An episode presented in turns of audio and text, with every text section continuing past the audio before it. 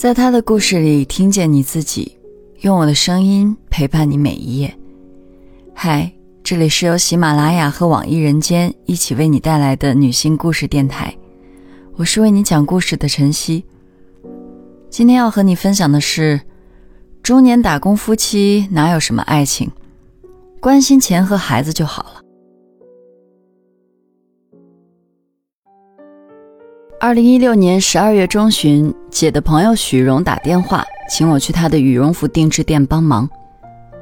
那段时间，店里积压了一百多件订单，天天有人上门催工。许荣租了两间门面，一间用来接订单，一间用来做衣服。店里除了我，还有四个工人。靠墙的是剪裁师葛继林，再往里走，摆着三台电动缝纫机。依次坐着秀英、富平和我，我身后是胡大妈干活的地方，她每天在这里拆旧羽绒服、钉扣子，我们不做的全归她做。葛继林是个话篓子，看他跟大家说说笑笑的样子，我还以为他们已经共事了几个月，没想到他只比我早来十几天。一天早上，我到店门口时。风吹过来，一股子令人作呕的奇臭。葛继林不好意思地笑了，说那是他的袜子。来了这么多天，袜子和鞋从没洗过。此刻，袜子就放在门外的广告箱上。我们调侃他说：“脚这么臭，他媳妇儿跟他睡一张床就不嫌弃吗？”葛继林也不生气，笑着回应说：“媳妇儿爱还来不及呢。”富平夸他会说话，招女孩喜欢，还让他找时间教教胡大妈的儿子怎么追女孩。胡大妈的两个儿子都三十岁左右，还都打着光棍。一天中午，葛继林的手机响了，他拿起来看了看后走了出去，十多分钟才回来。回来时脸上没了笑容，也不说话了。到了晚上，秀英才察觉出葛继林的异常，问他怎么了。葛继林吸溜了一下鼻子，说：“他丈母娘让他媳妇儿跟他离婚。前两年，葛继林开店赔了十多万。几天前，有三个人去他家要账，媳妇儿一气之下抱着儿子回了娘家。我给他出主意，让他在这里租一间房子，把媳妇儿接过来，离丈母娘的耳边风远一点。大家觉得这主意不错，可葛继林又舍不得花三百块钱的房租。”一天下午，富平忽然对秀英说：“秀英，你老公来了。”秀英听了，连头都没扭，只淡淡的说：“这有什么稀罕的？”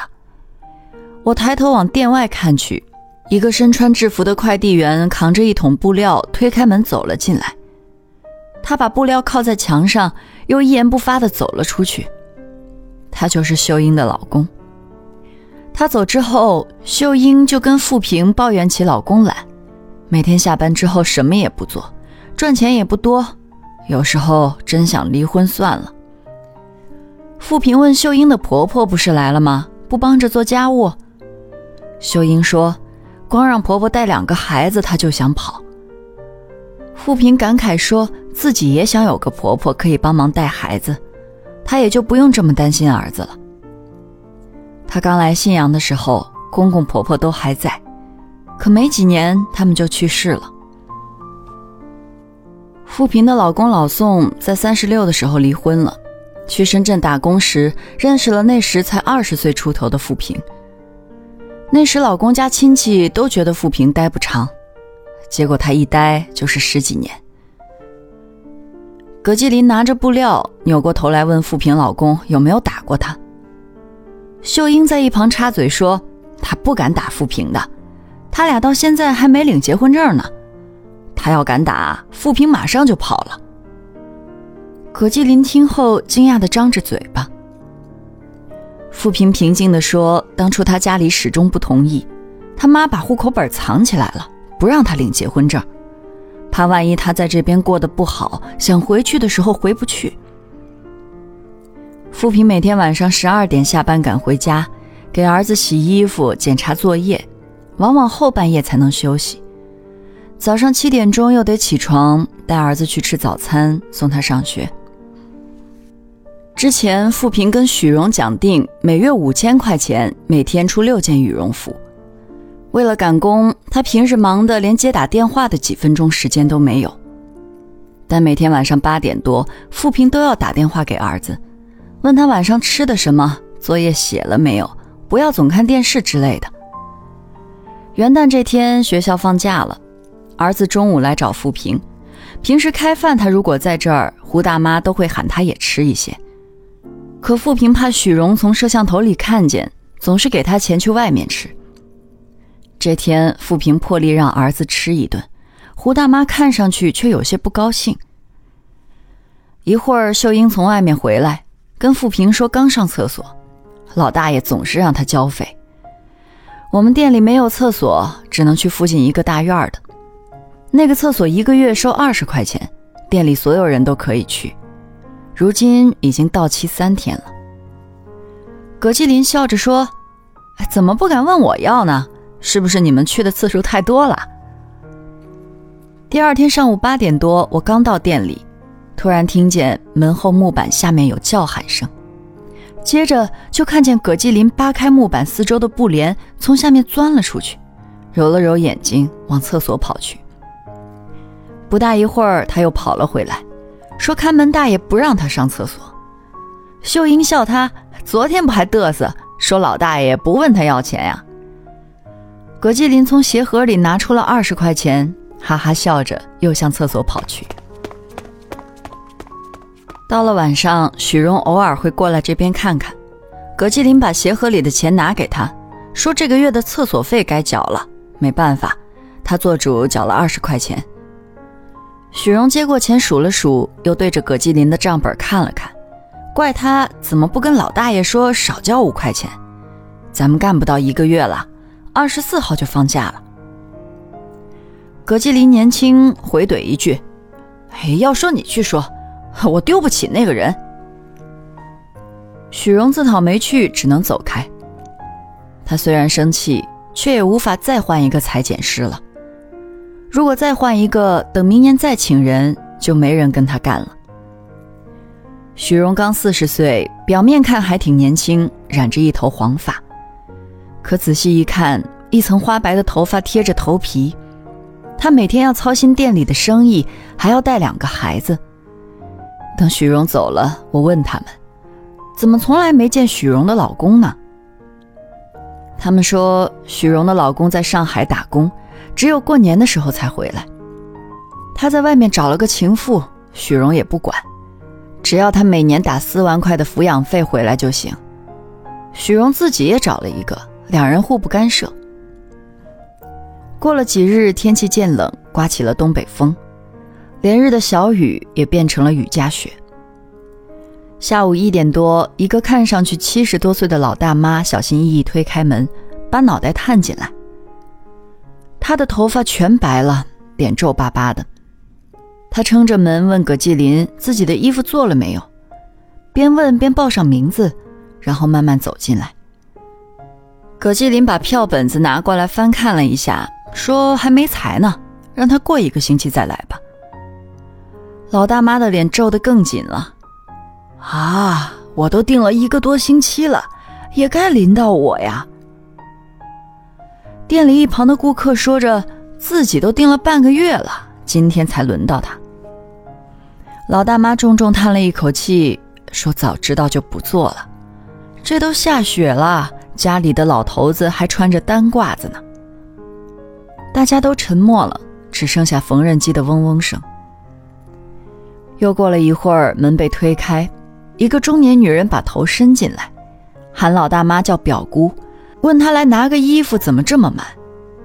老大妈解释了下后，中年女人进门让我们先帮老大妈裁一下。她的儿子喝药死了，媳妇儿跑了，撇下两个儿子，现在他们老两口都六十多了，还要挣钱养活俩小孙子。别人像他们这么大呀。早就退休享福了。葛继林听完，把正在裁的衣料推到一边，说：“怎么不早说呀？现在就帮他裁。”不一会儿，葛继林就把衣服裁好了，问我们这件衣服谁做。我们三个缝纫工商量了一下，把衣料分成三份我做帽子和里布，富平开口袋做门襟，秀英做袖子和领子。老大妈拿来的旧羽绒服是扔到垃圾堆里都没人捡的那种，根本拆不出什么绒。可这回胡大妈却没喊她加绒。我摸了摸衣片，装的并不薄。我们齐心协力，终于在三点多把衣服赶了出来。这是我们做的最快的一件衣服。工钱我们没要，老大妈只把剩下的衣料钱交给了葛继林。葛继林钻到他宿舍的彩板底下，翻出一件自己的旧袄，一并装在袋子里，递给了老大妈。富平、葛继林、胡大妈不像我，每天晚上九点多就下班，他们一般会干到半夜十二点。有次我也留了下来。九点多，富平接了一个电话，挂断之后，他高兴地说：“是儿子打来的。”他说家里的插座坏了，漏电。让他晚上回去烧水的时候小心一点。儿子长大了，知道关心妈妈了，他开心的笑了起来，眼泪不自觉的流了出来。我一下加班到十二点，还真是有些难熬。到点下班了，我提出送富平回家。回去的路上有一段没有路灯，很黑，破旧的小电动车车灯并不比蜡烛亮多少。走到农林路的时候才好多了。路灯的灯光从香樟树的树冠中透出来，在水泥路面上投下一片片昏黄斑驳的影子。我问富平怎么看不见她老公呀？富平说她去北京打工了。其实她也不想去，是富平催她去的。她在家整天就知道研究彩票、买彩票，钱都花光了。也没见他中过什么奖。他岁数一年比一年大了，不趁着现在出去攒些钱，儿子长大怎么办？火电厂有一条运煤的铁路专线，旁边是一片黑洞洞的棚户区，富平就租住在这里。送完富平，我自己走在回家的路上，思绪万千。葛继林被要债的堵门，媳妇儿要跑。胡大妈每天省吃俭用，给两个儿子娶媳妇儿。秀英和老公长期冷战。许荣虽是老板，但跟老公毫无感情可言。富平为了爱情执意嫁给老宋，到头来又得到了什么呢？不过跟那个老大妈比起来，我们几个的烦恼又算得了什么呢？又做了几天，活不多了。我们没几天就放假了。老宋在北京待了十几天，没找到活干，又跑了回来。没挣到钱不说，还搭进去几百车费。二零一七年，富平跟着我姐去了北京的服装厂打工，一个月工资八千左右。这年十一月，外甥的嘴唇烂了，我姐从北京赶回来看他。晚上。把富平的儿子小宋接过去一起吃饭。到了晚上，我姐把小宋送回家时，小宋不停地拍打着门板，但里面根本没有回应。我姐问小宋：“他爸爸是不是不在家呀？要不还是跟我们回去吧？”小宋说：“他肯定在，但八成又喝多了。”这时，小宋忽然想起来，富平以前会在墙角的砖缝里塞一把备用钥匙。他请我姐用手机照亮，果然在砖缝里抠出来一把钥匙。打开门，摁亮灯，卧室里满屋子酒气。老宋正躺在床上，盖着毯子睡得死死的。回去的时候，我姐对我说：“不该带富平去北京的。”富平去北京后，跟老宋的感情就淡了。老宋打电话过来，说不了几句，富平就骂他。这年冬天，胡大妈又来许荣的店里打工了。她依旧穿着那套土黄色的旧西服，两个儿子还是光棍儿。她年纪大，工作并不好找。秀英还是在许荣的店里打工，她女儿不吃奶了，轻松了不少。葛继林没来，不知道在做什么。今年年初，我听我姐说，许荣老公得了食道癌。说起老公的病情，许荣没有一点伤心的样子，就像在说一个跟他毫无瓜葛的路人。今天的故事就分享到这儿，感谢你的收听，欢迎在音频下方留下你的感受和故事，与千万姐妹共同成长，幸福相随。我是晨曦，下期见。